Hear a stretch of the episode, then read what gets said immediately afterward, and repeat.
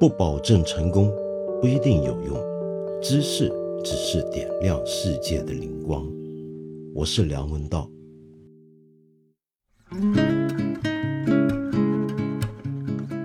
本节目由看理想出品，授权喜马拉雅独家播放。今天不是个什么好日子！我醒过来之后呢，头晕脑胀，特别累。有人说今天诸事不宜啊，所以这期节目呢，还是简单点做，咱聊点闲事儿怎么样？我所说的闲事儿呢，就是可能你就算身在内地，或者也有所耳闻，那便是香港有一个非常著名的地标景点——珍宝海鲜坊。在南海西沙群岛以北附近沉没入海，那这事儿到底是怎么回事呢？呃，我先简单的讲一讲这个事件的过程了，那然后再解释一下为什么要说这么一件看起来很无聊的小事儿啊。是这样的，这艘船啊，它真的是个船，呃，是浮在海上的那种等船，你知道等船吧？就是那种平底的，呃，吃水特别浅的船。通常我们在内河运输或者很平静的水面上面呢，海面上面呢，可以用来运货。那么大量的货物都能够用这种等船托运。那么然后等船呢，如果说你不行驶出公海，在一个平静的港湾里面时候呢。平常也能使用，不一定运货，就停在这儿，然后上面可以盖一些东西，那么做一些设施服务等等。那这个珍宝海鲜坊啊，呃，你就算没有去过，你大概都看过。假如你看过香港影视剧，其实不止香港影视剧了，那么就连国外的好莱坞的、日本的都大量出现这个珍宝海鲜坊，这是一个香港非常有名的景点。那么他在六月十四号的时候呢，就被脱离香港他原来所在的香港仔的亚深湾附近的水面，那么说是要去维修，结果呢，六月十八号被拖到了在南海西沙群岛附近呢，就进一步的入水倾斜。那之前要脱离香港呢，就是因为说它已经有问题了。那这艘船很大，它的厨房呢是用另一艘等船来承载的，就连着这个做餐厅的这个海鲜坊边上。那么那个等船呢，本来厨房等船本来就已经倾斜了，也是因为失修啊日久了嘛，那么然后入水倾斜，结果这一下是整艘船在六月十九号当天呢入水到一个程度是完全翻转，然后沉没。那么他的业主呢就表示。当时所在区域水深深达千米，是不可能打捞的。那么，于是这个船就沉下去了，就没了。那么这艘船沉了，对香港人而言，或者关心香港的朋友，比如说像我这样在呃土生土长的香港人，就会觉得特别的怎么讲，有种说不出的感觉。对于这艘船的沉没，因为。你如果熟悉香港流行文化，你就知道这艘船是我们大家都看的太多的一艘船了。近二十年影视剧里面，它出现最有名的场面呢，当然就是周星驰的食神，在最后那场厨艺大赛里面，周星驰不是用他的内功炮制了一道黯然销魂饭吗？那么当时他所在的那个场景就是。珍宝海鲜坊或者珍宝世界，准确的讲应该叫内地朋友可能比较熟悉的，还有《无间道》里面好像是第三集吧，还是第二集的时候，第二集的时候也出现过在这个珍宝海鲜坊大排筵席的一个场面。香港的年轻朋友呢，这几年呢比较熟悉的，当然就香港现在最走红的男子音乐组合 Mirror。他们的一首这个贺年的 MV 也是在珍宝海鲜坊拍摄的。这其实说起来啊，其实世界上各地都有人来珍宝海鲜坊取景。比如说好莱坞电影，就每次拍到香港，几乎都要露一下这个珍宝海鲜坊的样子。他比如说像你就找到一九七四年，我记得那时候有一部零零七的电影啊，就是在珍宝海鲜坊拍的。而当时珍宝海鲜坊根本都还没正式开业，他们就觉得这个地方好，得来拿进去当一个景点来用。那么说到为什么这个珍宝海鲜坊啊，这么多人喜欢去那拍电影？因为它确实挺壮观的。它曾经是世界上最大的一个水上餐厅，排水量是三千三百吨，可以容纳两千三百个客人同时在里面吃饭。嗯，然后呢，也具备了当时就七十年代的时候全香港最大的紫外线海水消毒系统，那么用来养活鱼嘛，也有全东南亚最大的污水处理等船连着它，因为你做这样的海上师傅，肯定很多污水，那污水不能够就这么排放入海，所以要有污水处理船连着它。它那艘污水处理船呢，也是全东南亚最大的。那这艘船，我觉得我们这起码到我这一代香港人了，就现在五十来岁的香港人，我们多多少少应该都去过。它就是一个像是海洋公园、呃山顶那种景点，那不是一个我们本地人有事儿没事儿就去的地方，除非你真的住在附近啊。嗯，那那多半是一个当成是假日，我们香港市内，我们当个用广东话讲当个金某啊，就当件事儿，那么去走一走，去逛一逛。那么通常呢，这几十年很多香港家庭呢，去珍宝海鲜坊吃饭、饮茶也好，那个行程很可能是去一趟海洋公园，因为海洋公园就在附近嘛。然后在海洋公园玩好了，哎，那么接下来就到珍宝海鲜坊吃顿饭。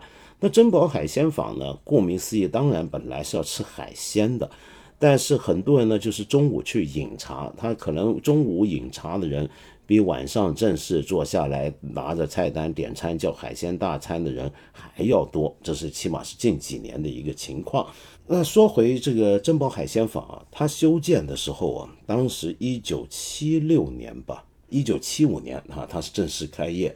那么当时可是花了巨资啊！那时候他的老板就是何鸿燊嘛，那赌王和澳门赌王、港澳赌王何鸿燊，那真的是花了大价钱。整个海鲜坊从外观上看，你就觉得像一个浮在水上的宫殿，然后里面那是雕龙画壁，非常浮夸的装修，金灿灿的。然后晚上要是点了灯的话呢，隔远在海面上看去，确实十分梦幻。然后里面还有各种各样的壁画，然后各种各样的雕龙画栋。最夸张的是有一个小舞台，台上面有有一个龙椅，那么是模仿呃紫禁城里面的故宫里面的龙椅来兴建。据说当年呢搞这个龙椅啊，也就用了三两年才把它弄好。怎么讲呢？这整件事儿啊，看起来就是一种带着。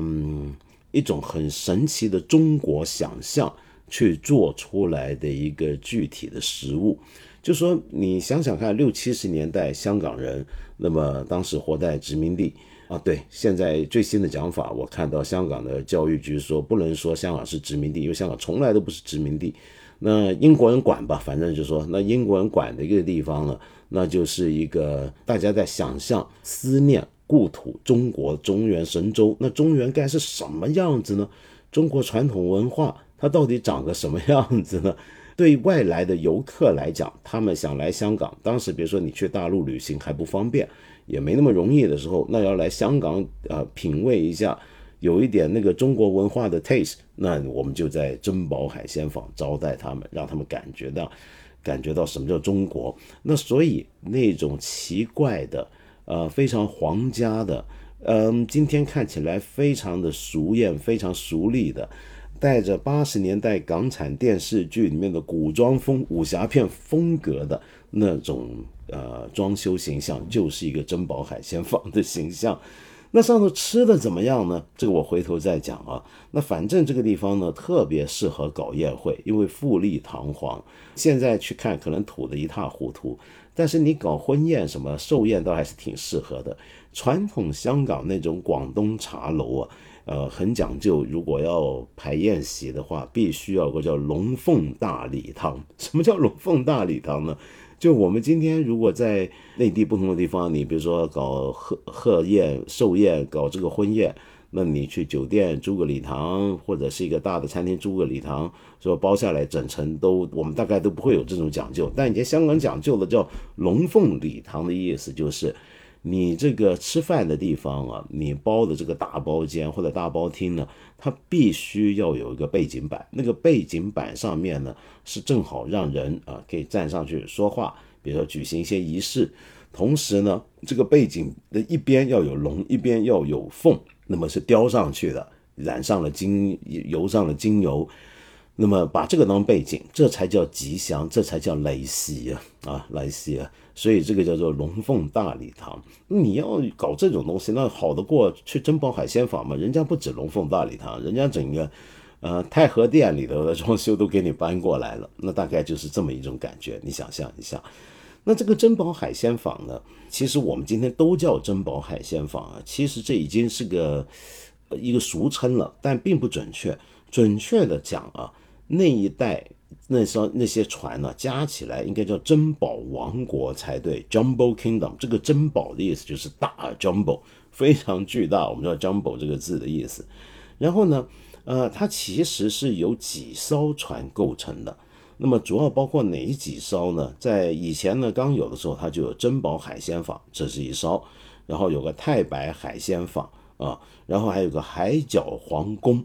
那他们这种船是怎么来的呢？这其实是一种中国传统真的有的东西啊。你比如说，我们南京秦淮河，我们看书都知道，以前是有所谓的画舫，就是停在水上的一种船。那么，并不是真的要它呃航行到多远，而是就是一种供市民们上去享乐、喝酒、吃饭。那么搞 party，那么以前呢还在上面造些歌姬上来啊欢聚的这种地方那种画舫，那么而在我们南方珠三角一带呢，珠江沿岸一带呢，则有很多的歌堂船，歌是唱歌的歌，堂呢是礼堂的堂，呃歌堂船。那么如果用现代的等船去做这件事的话，就叫歌堂等，它又是个什么东西呢？它跟画舫又不一样。我们刚才说的秦淮河画舫。你听这个名字都知道，那是要有画的。那意思是那艘船呢，它是应该是美轮美奂、很漂亮的。但是我们珠三角沿岸的传统这种歌堂船呢，它倒不一定，它可以是非常的简陋。它主要就是过去珠三角，你说广州外面啊，荔枝湾外面，一直通向大海的沿岸的区域呢。那上面住的很多的水上人家，也就是传统所说的疍家人。今天基本上你都看不到这种住在水上的疍家人了。那么当然，如果你是养鱼的、捕鱼的，那有些人真的是住在海上，比如说你要看着鱼排，这还是有的。那么但是已经不是那种成规模的大海上一片，呃，船只形成的群落的那种疍家聚落了。这疍疍家人呢，有机会将来再跟你介绍。它其实是一些以前是会被陆上的人、被岸上人歧视，那么甚至法律制度都规定他不具备陆地户籍的就上不了岸居住的，是那样的一群人。那么他们常年住在水上，那么当然是靠水为生。那么除了运货之外，主要就是捕鱼。那么他们要是能够捕鱼养鱼，那肯定他们是很懂得炮制这个河鲜海鲜。所以以前呢，我们在比如说老广州的人啊。他们呢，十八、十九世纪的时候就已经有很多人会在广州的河岸附近呢，呃，陆地上的居民都会到这些水边呢去吃这些疍家人做的菜。怎么吃呢？那就是上他们的船，上他们的船啊，把这个船叫过来。有些船是专门经营餐餐厅的，那么那个船也不大，那你就坐在这。然后另外有些船呢，就每艘船上面可能会做些不一样的。呃，菜色饮食，然后把他叫过来，然后他们给你呃做好菜，再端到你所在的这艘有座位的、环境稍微好点的船上让你吃。同时，为什么叫歌堂船呢？那就是因为水上也会有歌女，那么过来呢。呃，你吃饭旁边得有音乐，对不对？有人演奏一下，唱些越剧，唱些乐曲、民谣、粤欧，甚至是男音等等。那么给你助兴，当做一个娱乐活动嘛。那么这种文化相当兴盛，在这种文化下面呢，就出现了我们广东人吃粥很有名的一款粥，那就当然叫做艇仔粥，就行内人是叫一湾一湾的啊，一湾这艇仔粥。这个艇仔粥啊，你顾名思义就是这种小艇艇上面供应的粥。那以前呢，是很多人白天或者是尤其吃夜宵的时候啊，是去水边呢光顾这种艇上面的艇仔粥。那当年最早的艇仔粥呢，那真的就是水上他今天捞到什么捕到什么，就都能够拿来下粥去滚一滚，煮出来给你吃，这叫艇仔粥。但是后来呢，就开始演变成上了岸。我们今天吃艇仔粥，我想你大概一辈子都没吃过真的在艇上吃艇仔粥吧？如果你真的吃粥吃到艇仔粥，那就上了岸的艇仔粥了。上了岸的艇仔粥里面呢，就是很多的鱼片啊、瘦肉啊、鱿鱼啊、烧鸭的丝啊、炸花生的油条，它里面包含什么内容呢？就基本上固定下来了。那么，反正过去广州荔枝湾河面，也就西关那边的河面，就很多这种做艇仔粥。那么，除了艇仔粥，其实也有艇仔粉。那艇仔粉这事儿，今天在香港啊，都还硕果仅存，有一艘这样的船，其实就在珍宝海鲜坊那片水面上，原来所在水面上，就是香港仔那附近。那艘船呢？你如果将来有机会来香港，想去吃他做的艇仔粉，他们做的是好啊，但是我跟你讲不容易找，怎么个不容易找呢？你不知道什么时候去到能碰到他，人家真的是艘船，你那艘船得靠岸了，你正好见到，哎，这不是艇仔粉那艘船吗？然后你才有机会吃。那他几点靠岸？什么时候靠岸？在哪个地方靠岸呢？一概不固定，一概不清楚。就能吃得到，那叫运气。那么当然了，这里面这种水上的这种餐厅就是这么来的，就从这种所谓的歌堂等。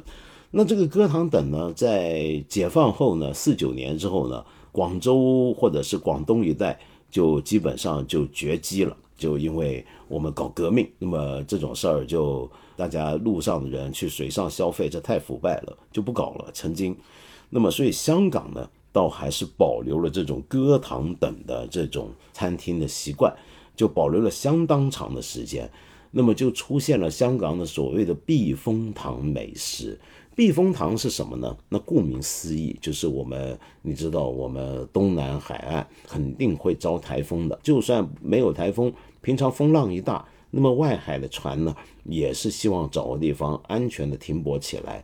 那么，于是有些是人工的，有些是半人工，有些是天然的，有这么一个安稳的海湾，让这个船能够进来呢，停在这里，连在这里呢，那就能够避开外面的外海上的大风大浪，这叫避风塘。那避风塘上面就停了特别多的这种水上人家、疍家人他们的工作的船，跟这种提供娱乐服务、饮食服务的船。那么，于是香港在上世纪七十年代的几个避风塘里面，就都出现了这种呃避风塘饮食的习惯。我小时候啊，都还有不少，而且我也都去过。那么这里面呢，就出现了很多东西，就很那当年还是个高消费，因为你知道吃海鲜是不便宜的嘛，怎么样讲都。那所以，我们吃海鲜呢，如果要到避风塘上面水上的船上吃海鲜，那你预备是要有点花销的。那当时做买卖做生意，七十年代，呃，香港经济开始越来越好的时候，很多人又觉得上避风塘有风味。你比如说那时候可能冷气空调呢还不是那么普遍，你夏天的时候在海上虽然是避风塘内，但是你吹着海风，这个船啊摇啊摇啊，这么吃东西，吃着水里头。他们外面捕回来捞回来的东西，这是不是挺有风味呢？你比方说，还有好几道今天在香港的粤菜，甚至是整个粤菜系统里面都很有名的几道菜色，它都是来自这种七十年代的香港避风塘上的这种歌堂船或者歌堂等里面那种餐厅里面出现的。比如说最有名的，当然就是避风塘炒蟹。那么，此外还有你到香港的大排档餐厅必然会点过的西椒炒鱼呢，细椒朝鲜、椒盐赖尿虾，这些全部都是最标准的避风塘美食。它们都有个特点，就是不像是传统的粤菜那么比较清淡讲究原味，反而是有点香辛辣。那么主要是用了很多的姜、豆豉、蒜、辣椒等等东西，这些是不怕潮湿，没有那么容易坏的调味品。你反而是调味酱油啊，你如果长期在水上那么潮湿呢，可能比较容易出问题。那么第二呢，很多人是夜宵时间，比如说喝了酒上船啊，找找歌女过来唱唱歌，玩些音乐，然后你吃这些东西。那这种夜宵呢，喝了酒之后吃的东西，大家就想吃这种香辛辣的这种味道。那后来我们都知道，这个香港的避风塘的这种饮食盛况，在八十年代的时候就结束了，主要就是因为填海的原因。你比方说，香港铜锣湾外面那个避风塘是。香港建铺之后，第一个人工新建的避风塘，那原来所在地其实就是今天铜锣湾跑马地外面，铜锣湾天后附近那个维多利亚公园那个地方，根本整个就是水面。那么后来呢，呃，把它填海变成了公园。那么到了上世纪七十年代，就避风塘美食兴盛的时候啊，它其实呢，这个避风塘已经到了更外面的地方。那么到后来，外面也都要填海。那于是这个避风塘上面的这些东西就都不见了，那么他们就上岸了。这些水上人家，再加上当时香港，呃，港英政府的政策，那么在民间压力下，在一些社会团体的活动之下，那么改变了政策，容许这些疍家人上岸。那于是这些人就上岸，上岸之后呢，就开始在附近一个个地方叫鹅颈桥，桥底下摆街上的大排档。于是这个避风塘炒蟹。就演化成了今天的所谓的桥底辣蟹。呃，以前的人啊，要吃活海鲜啊，可是很困难的，你晓得，因为你海鲜，你比如说海上捞的，你你广东人以前我们说喜欢吃鱼的鲜味，其实你在珠三角一带，尤其是珠江沿岸，我们大部分吃的，像我们顺德人，顺德老家吃的大部分都是河鲜，因为海鲜它不可能鲜，你吃到的时候。以前不像现在有这种呃海水养殖，在这个你你海鲜餐馆、粤菜厅、你粤菜餐厅，不是有很多大的鱼缸、鱼池，然后里面要用海水来养着，或者是人工海水，那时候技术也不行，来养着这些海底捞上来的活鱼嘛。那以前没有这个条件。所以呢，你要真的要吃海鲜，那在香港的话，那就得上船吃。那珍宝海鲜坊的背景其实就是来自这种场景。那说到这，对不起啊，我可能扯远了，但我还是忍不住想再说。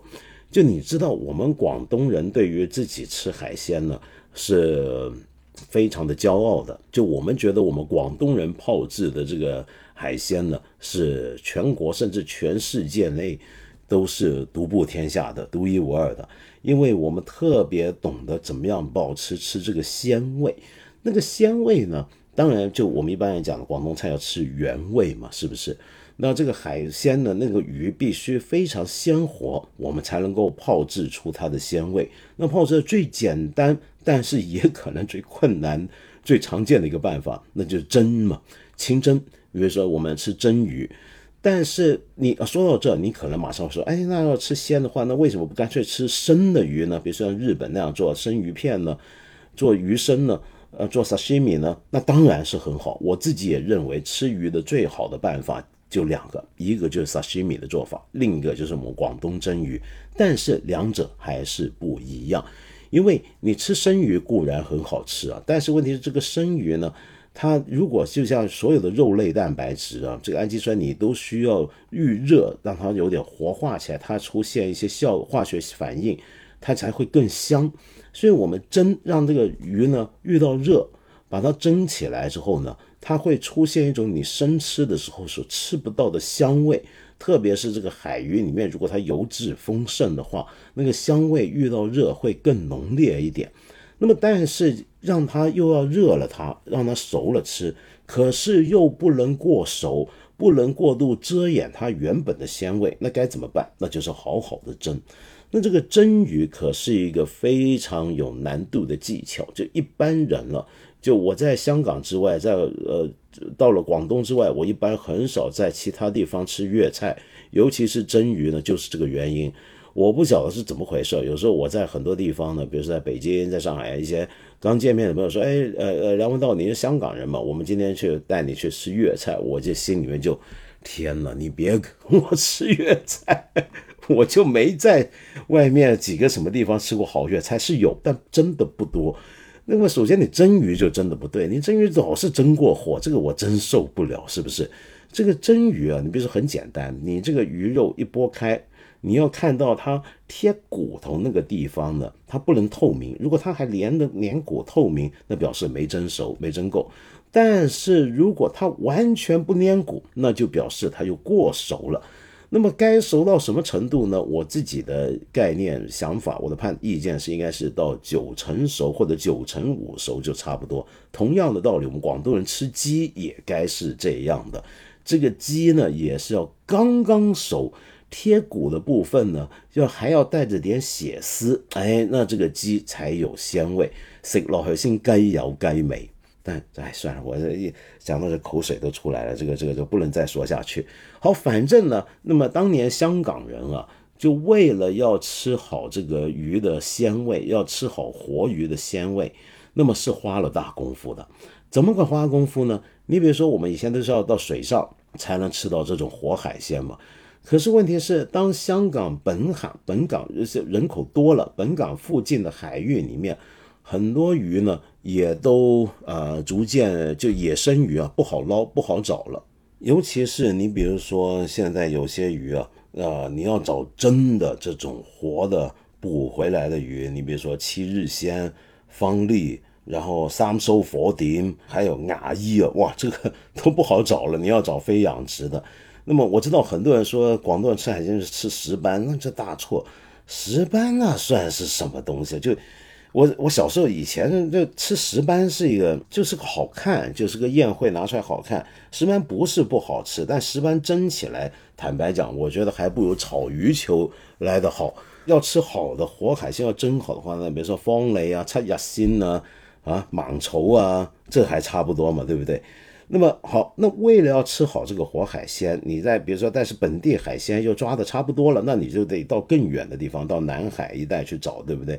那那些地方那些船要是运回来那个海鲜到了你餐厅里面吃，它还能活吗？它肯定不能活，它不能活，它就蒸起来就不会鲜，那该怎么办？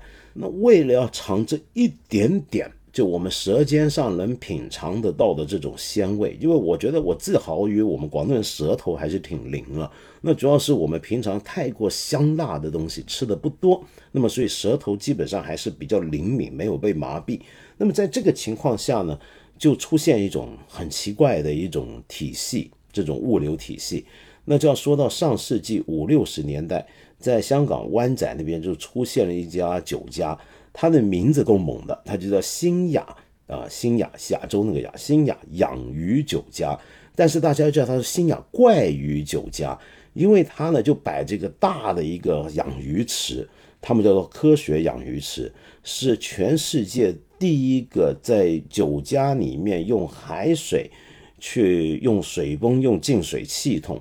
去养着活海鱼的一家餐厅酒家，就我们今天看到那种做法，就是从五六十年代这个新雅怪鱼酒家而来。那为什么叫怪鱼呢？由于它是外海带回来的这些活鱼，有很多鱼是平常你不容易见到或者你没见过的，它都能够养在里面，让你点来吃。那你想想看，这个东西啊，它是牵涉的东西很复杂的。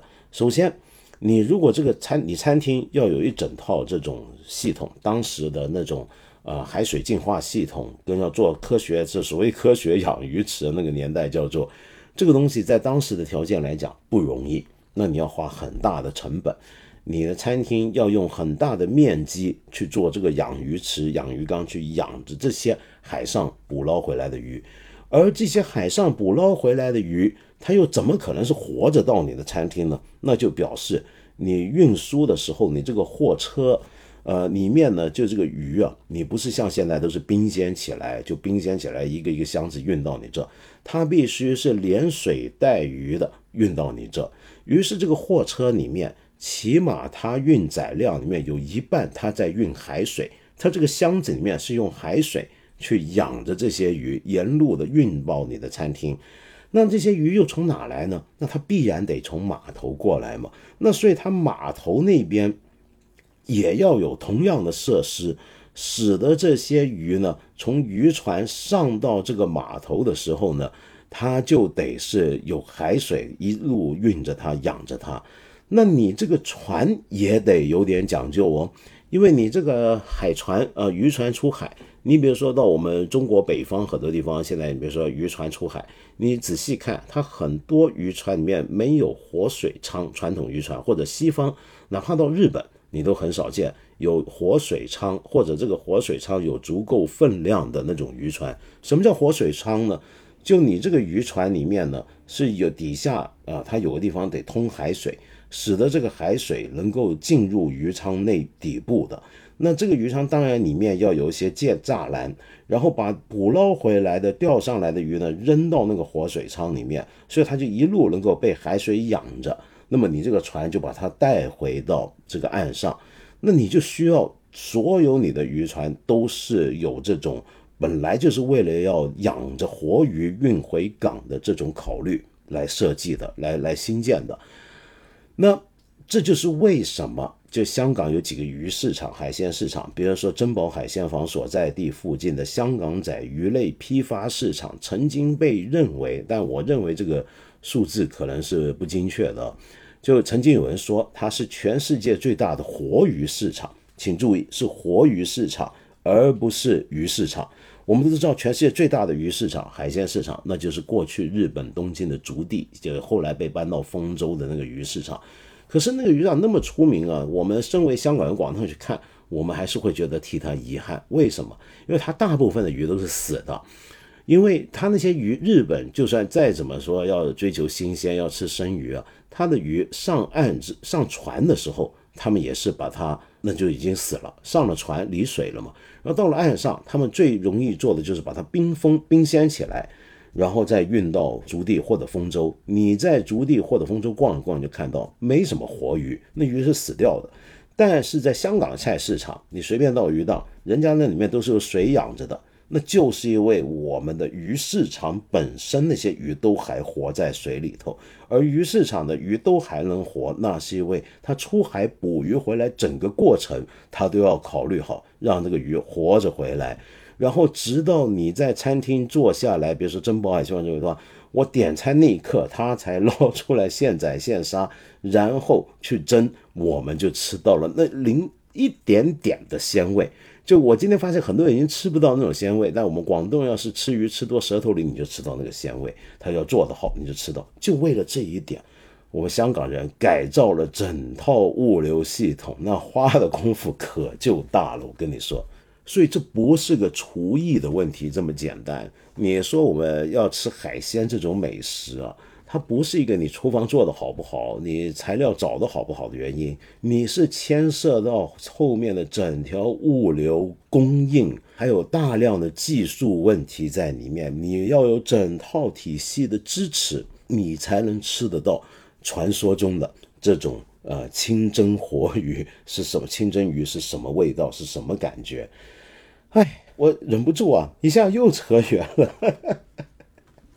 说回这个珍宝海鲜坊，反正呢，就它的由来呢，就是我刚才说的这种歌堂船或者歌堂等，那么他们所在的地方也恰好就是香港仔避风塘那边。那香港仔避风塘在上世纪七六七十年代，其实是早在二十年代开始也就很兴盛，就是很多人会到那个水上去吃海鲜的。那所以当时香港在海上很多渔船，也很多这种歌堂船。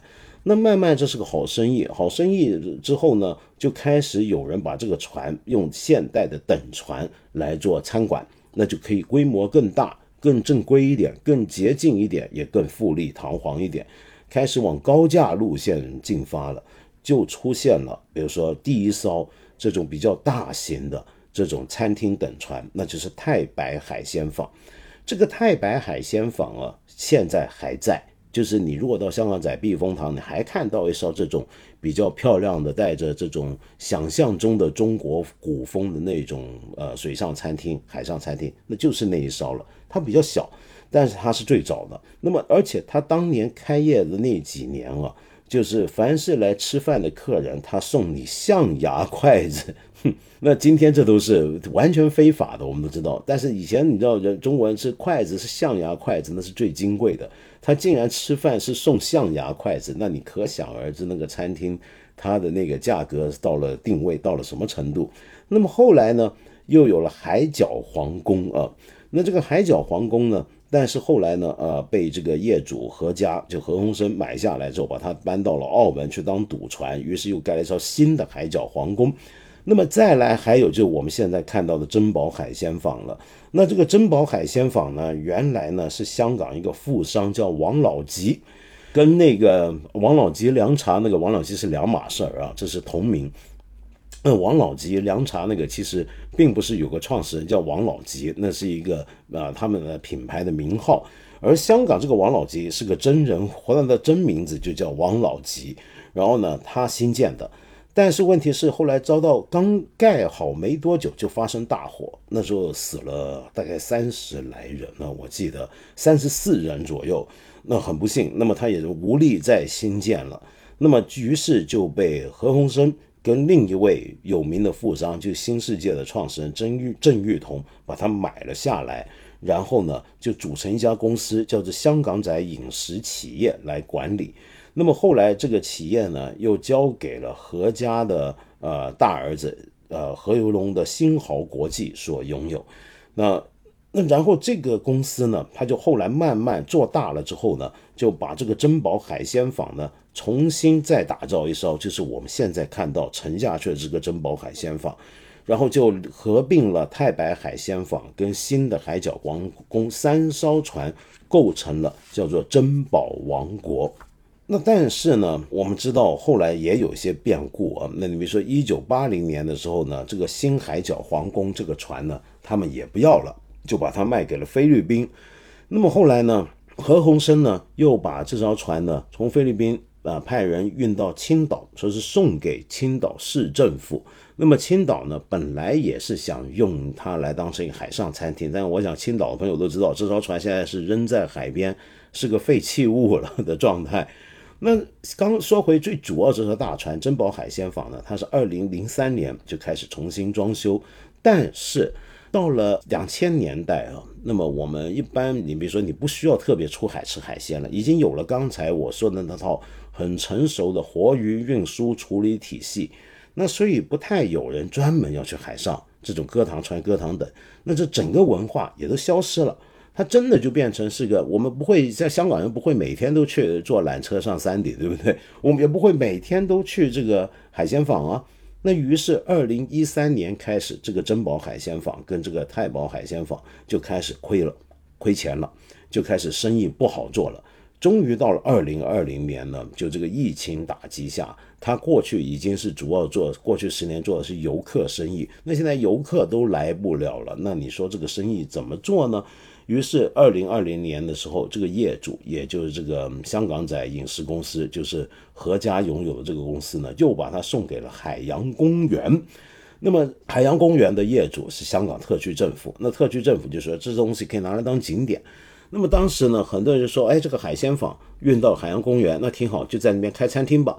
但是也当当然，你想想看，这个想法很遭到反对。大家说我们去海洋公园看水族馆，看了那个鱼，哎呀，这个鱼好可爱，然后一回头上船把它吃了呗。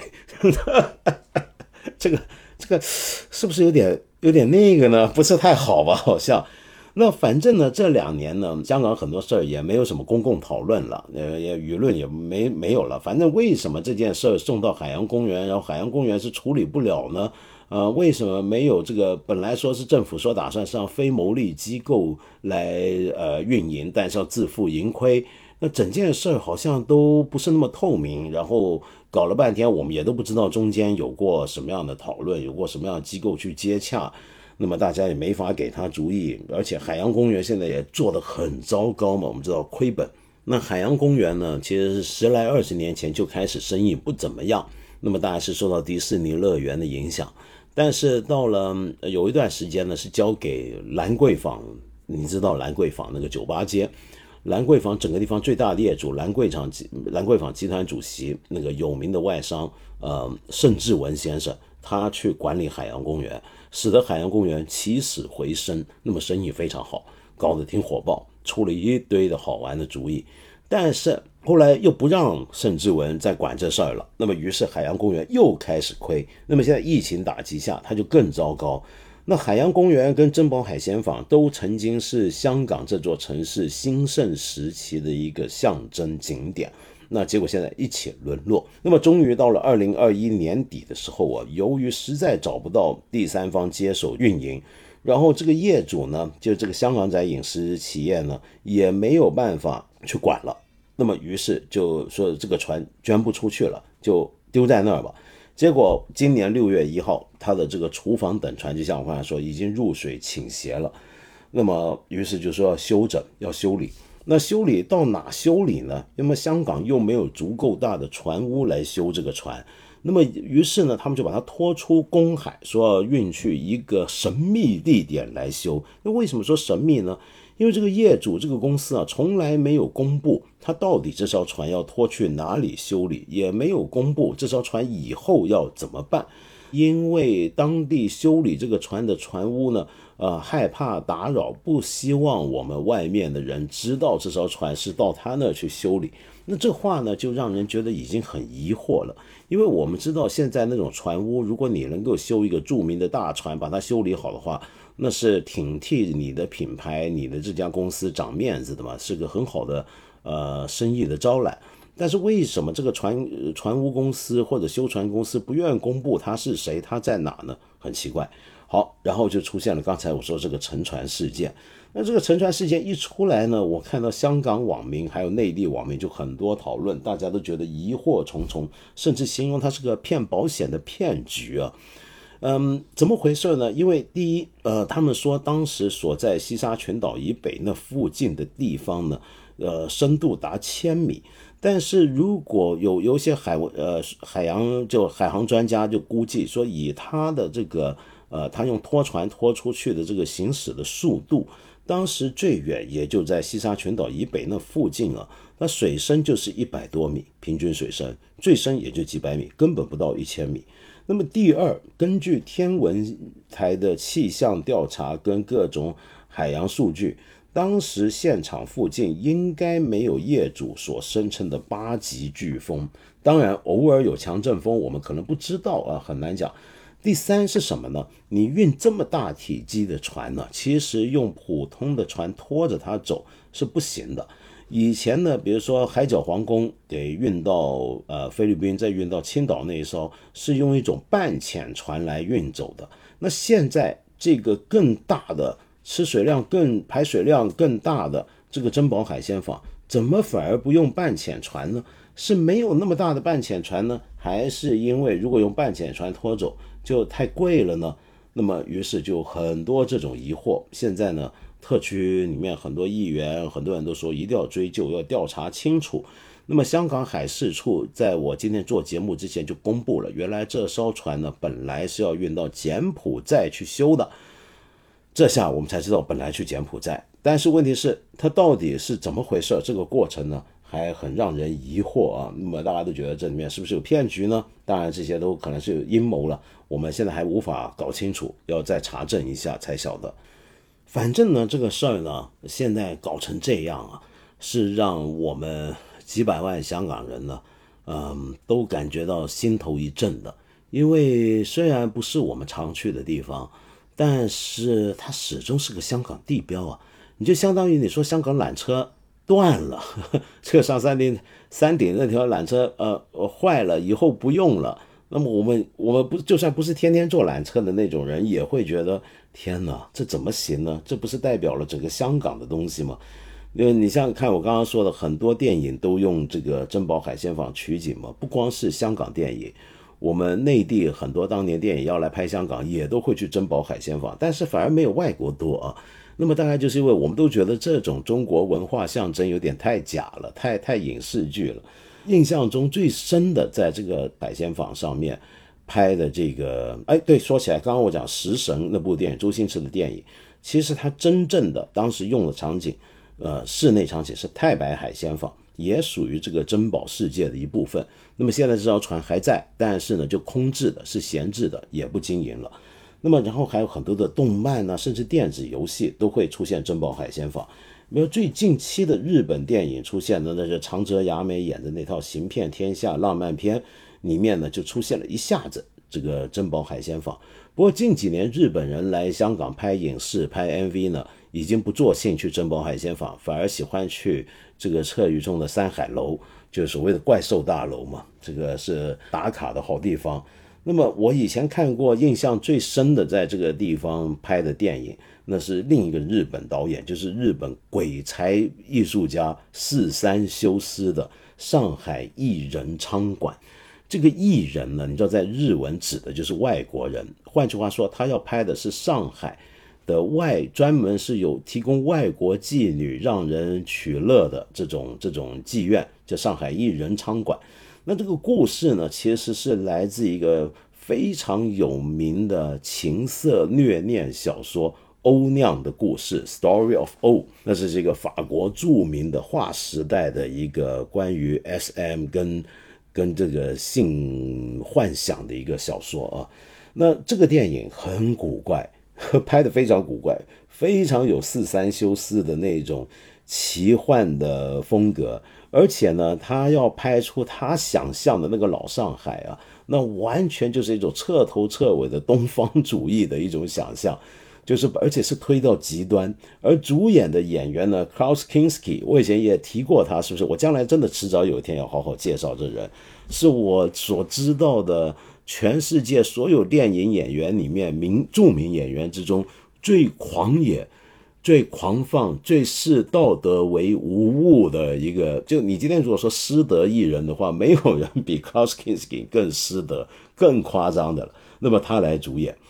呃，那这个电影就是一个法国跟跟日本的合拍片。那他们虽然叫上海艺人场馆，但其实整个戏的场景都是在香港拍的。其中有几幕就是在这个珍宝海鲜坊。那你说到来香港拍电影，其实香港真的很适合拍电影，因为香港这个城市本身就有就就就很奇观，这个很 spectacular。就那么多高楼，那么多的霓虹灯，然后以前呢，我小时候香港还特别能够满足那种老外的东方想象，皇后码头、天星码头，这现在都没了，天星码头都拆了、重建了，已经不是那回事儿了。那么一上来呢，就很多的人力车、黄包车等在那，那么海上面呢，浮着一堆的那种典型的红帆船。那种我们南方的那种海上的帆船，现在其实只剩一艘了。这种船是用来呃当景点，在这个维多利亚港上面让它驶过来驶过去，是当景点用。现在已经没这个船了。然后再加上还有珍宝海鲜坊，然后这个贴在高山上的这些楼群住宅，看起来就很奇特。但香港以前影视剧自己呢，所以要拍片子的话呢，是有不少好背景的。唯一的遗憾，就每当香港人要拍这个古装武侠影视剧，而那个时候到内地拍片还不容易的时候，你想找那种想象中的古龙、金庸笔下的那种北方大山大水的场景就不好找了。那所以你别说你要拍什么昆仑派啊、少林寺啊、武当山啊、峨眉山呢，真的这种场景，你说去哪找呢？在香港，你不能到太平山顶，说到狮子山头，说这是峨眉山嘛，对不对？所以当时呢，香港人如果要拍这种武打电视剧，要找的场景呢就很固定，就在西贡清水湾附近。那时候还是邵氏影厂旁边有个地方叫龙虾湾。那那个龙虾湾呢，你如果仔细看，你会发现香港六十年代到八十年代所有武打片里面几乎都会去那取景。那那个地方呢，已经扮演过很多，别说扮演过北方镖局所要行走的这种北方的古道啊，然后要扮演这个四川唐门的所在地啊，凡是武侠各武林中各大门派呢的场景都发生在那，所以香港影视圈的人管龙虾湾叫武林圣地，常常一天在那有好几组剧组同时在拍武侠片，嗯。好，那么哎，这又扯远了。那么，所以这个珍宝海鲜坊啊，真的是我们的一个集体的回忆的一部分，因为它总是出现在影视作品当中，又总是我们多多少少都会去过，那么当成一个家庭娱乐的项目。哎，所以这个事儿，很多人觉得，你说这时候沉船是不是个象征呢？呃，然后还有人呢会很玄学，就说，哎，你看今年是丙午年，就你信这套的话，你就知道丙午年在中国历史上通常没有什么好事儿，这这多灾多难。而这个月呢是丙午月，我的天呐，丙午年丙午月，哎，我今天做节目为什么说不是个好日子？今天还是个丙午日，丙午年丙午月丙午日，我的天，要不要命？那么正好呢，在昨天就是这艘船沉的第二天，然后我今天做这个节目的前一天，香港又发生了一个电缆大火的事件。那这个元朗有个中华电力的电缆断烧断了啊，于是使得香港的元朗、屯门、天水围这一带，也就是未来深港融合的核心地带这个区域啊，大停电，有几十万人受影响。起码几十万人受影响。那么现在我录节目的时候，知道已经有大部分都修复，但是还是有一些住户可能得要两三天，在他们的电力供应才能稳定下来。这是香港几十年来没有发生过的事情，所以就让很多香港民间特别相信玄学的人呢，就觉得太不吉祥了。用广东话讲呢，叫好唔老嚟啊，甚至还有说，哎呀，呢个三班子嘅腳頭唔好啊，咁啊。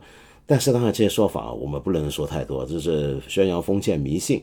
不过呢，这种香港人的所谓的封建迷信啊，也真的是很有基础，不得不说，特别的，就香港人特别爱讲这些东西。你比如说，还有人就开始，我看到有人已经讲了，我们香港本来有三大神器啊，去对付我们的这个眼下的瘟疫这个疫情，因为这个疫情是。压在珍宝海鲜坊头上的最后肩上的最后一根稻草嘛？那哪三大神器呢？那就车公庙、黄大仙，还有大坑的五火龙，都是我们民间信仰习俗里面很重要的传统。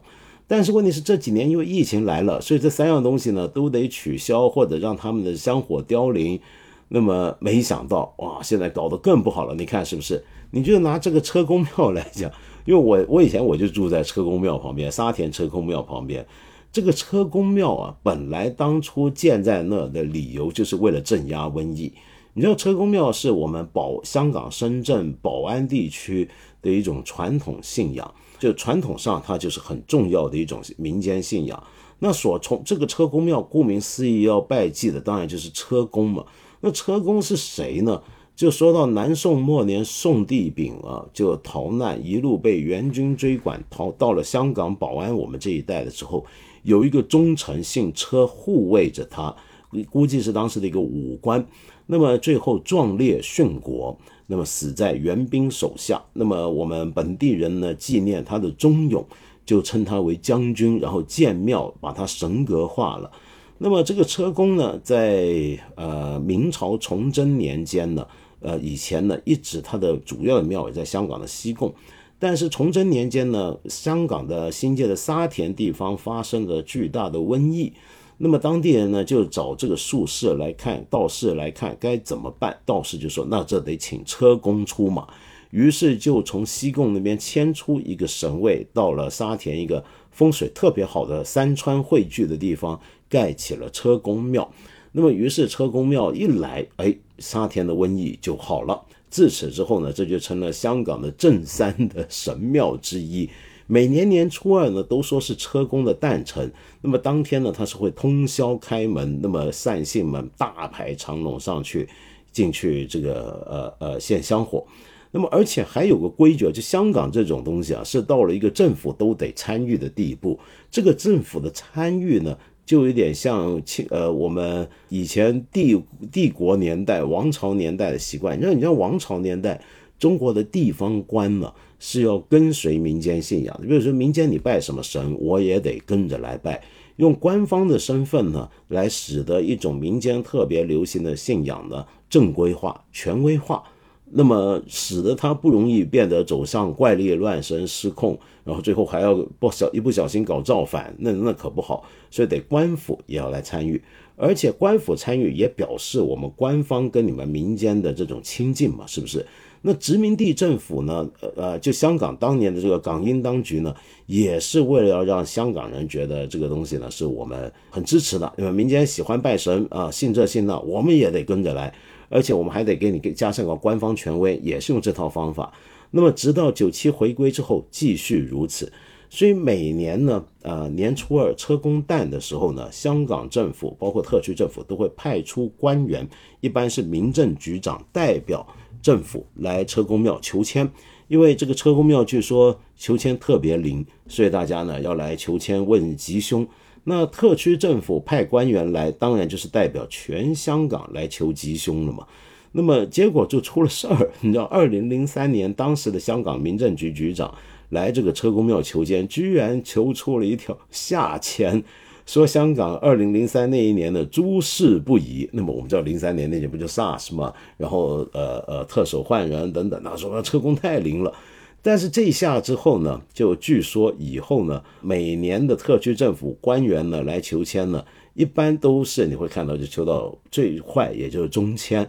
那为什么呢？主要就是大家觉得这样太难看了，这个公关效果不好，于是这个签筒里面就先把下签给拿掉。那么如果你抽出来是个中签，那就表明大家的心里面就感觉呢，本来应该是要下签的，因为你下签拿掉了才变中签。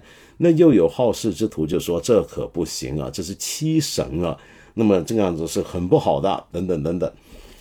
哎，反正这个香港这种灵异风水，我跟你说是说不完的。你比如说。呃，还有人说珍宝海鲜坊上面是遇过鬼的，那是为什么呢？因为我刚才不是说过，珍宝海鲜坊原来王老吉新建的那一艘呢，是因为发生大火破坏掉了，所以要重修重建，就何鸿燊他们重修重建。那为了要纪念当年大火死去那三十四个人，珍宝海鲜坊的底仓真的是摆放了灵位的啊，真的是有灵位的啊。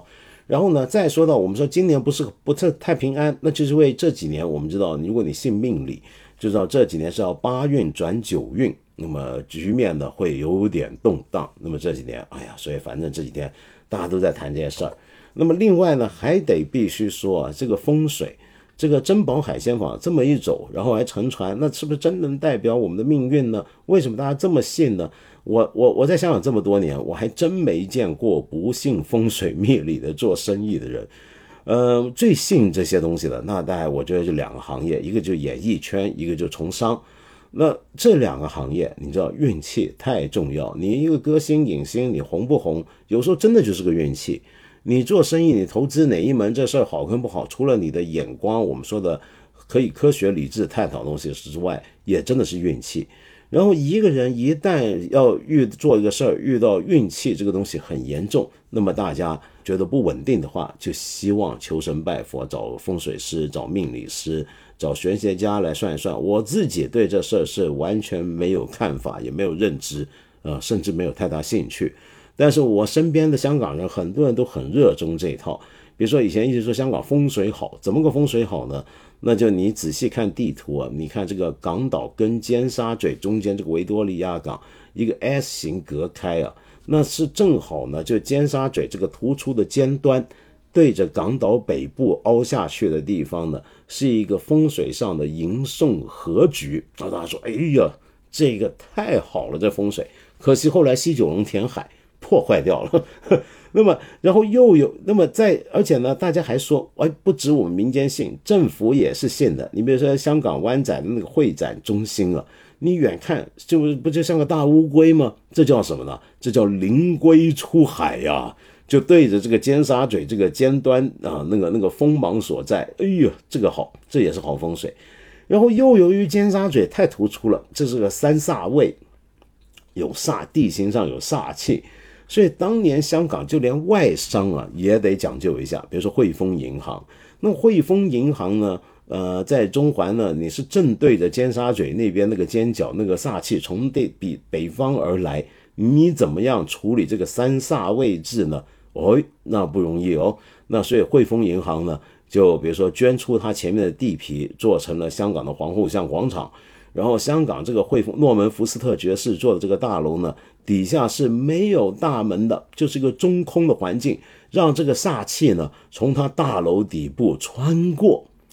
然后还没完，然后大家还要说，在它旁边的这个呃中银中国银行大厦，那么又盖的要比汇丰银行还要高，还要显眼。当时是贝聿铭先生来来设计。那么，怎么样表明我们中国国家的这个力量在香港的存在感呢？于是就把它弄成了像一把刀刃的形状，直直的往上天插。那么，而且是有三面刃刃尖啊，一把指向汇丰，一把指向驻港的英军部队，一把指向港督府，就现在礼宾府。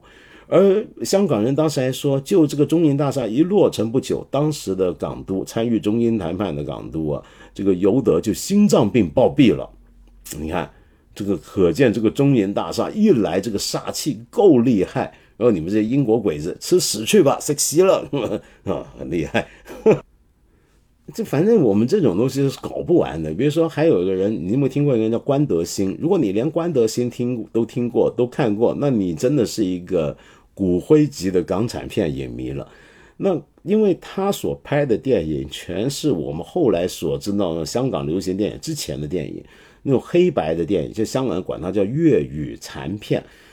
嗯，关德兴啊，是香港非常有名的粤剧电影演员。那么清朝的时候生在广州，祖籍是开平。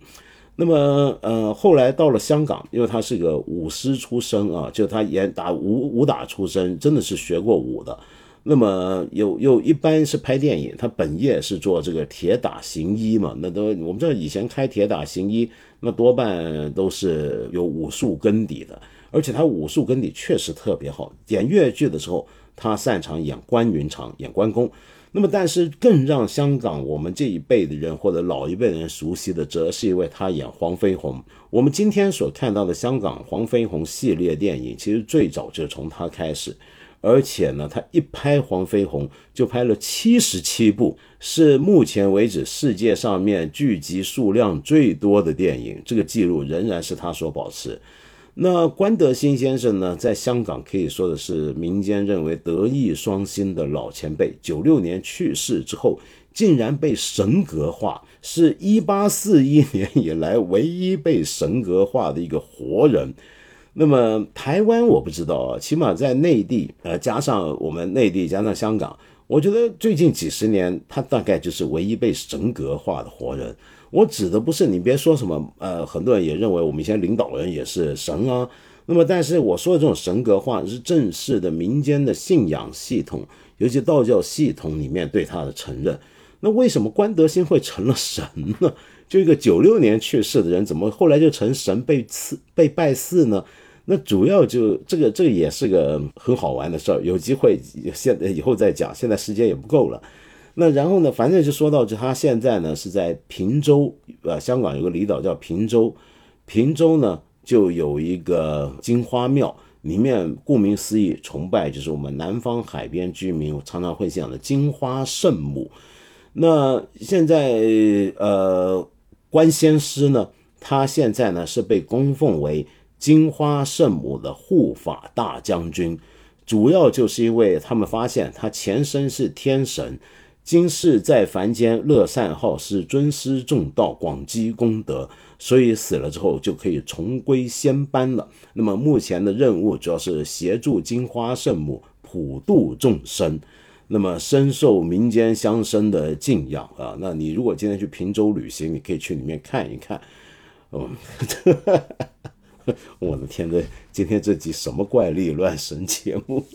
哎呀，今天想说随便。呃，吹水吹啊水，呃，聊点有的有的没的，没想到一说又一小时。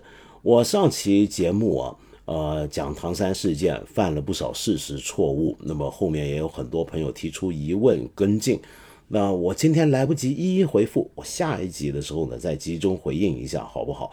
那么既然讲了这么多香港的古老的年代的东西啊，就可能还是你比较。呃，熟悉的那种港产影视剧之前那个年代的往事，那不如来一首香港的流行歌曲面的老歌吧。如果你这首也听过，那你就很厉害了。那就是渔舟唱晚，演唱的人呢就是关正杰，是张学友之前、谭咏麟之前香港人心目中的很多香港人心目中的歌神。那么关正杰后来已经退休了。那么关正杰唱的这首渔舟唱晚。它的歌词这个作曲的由来啊是很有争论的。那么我们姑且不提。那么写词的人呢，则是当年跟詹叔、黄沾他们并称是香港才子的卢国沾先生。像教那几个填词人都填的特别好。那其中一位就是卢国沾先生。那卢国沾先生这首词呢，唱到后面呢是很有意思的。其中几句话用来用来送给这个呃珍宝海鲜坊，呃也不错。那里面有这么一句话，在这“谁遇到风浪，多少也惊惶，无力再收痴心网。”心中急又慌，涌出眼泪两行。向晚景色碎，红日向山边降。前路也许昏昏暗，天边总有月光。含泪看彼岸，不知你怎样。来日也许可相见，相见只于梦乡。相思路更长，新曲向谁唱？啊，你你听一下吧，不晓得你听过没有？